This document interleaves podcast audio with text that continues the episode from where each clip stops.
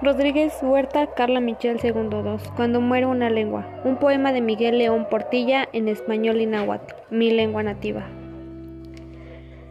El filósofo, historiador y académico por excelencia mexicano, experto reconocido en materia del pensamiento y la literatura de la cultura náhuatl, fallecería el pasado 1 de octubre del 2019 en la Ciudad de México a sus 93 años. Desde 1988 se desempeñó como investigador emérito de la Universidad Nacional Autónoma de México. Recibió la medalla Belisario Domínguez en 1995 y desde el 23 de marzo de 1971 fue miembro del Colegio Nacional, institución para cuyo ingreso presentó la ponencia La historia y los historiadores en México antiguo. Su obra más famosa, La visión de los vencidos, ha sido editada 29 veces y traducida a docena de idiomas.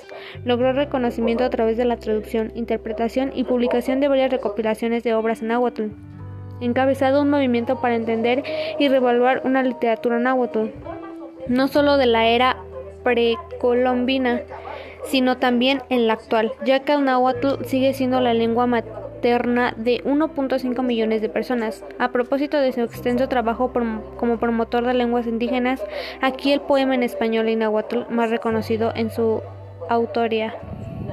Cuando muere una lengua, las cosas divinas, estrellas, sol y luna, las cosas humanas, pensar y sentir, no se reflejan ya en ese espejo.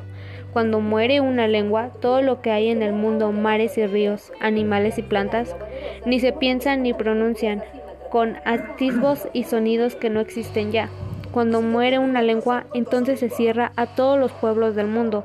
Una ventana, una puerta, un asomarse, un modo indistinto y cuando ser y una vida en la tierra.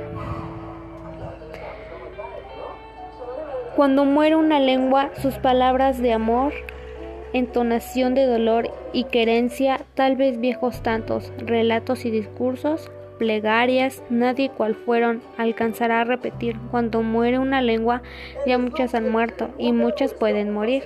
Espejos para siempre, quebrados en una sombra de voces, para siempre acalladas, la humanidad se empobrece.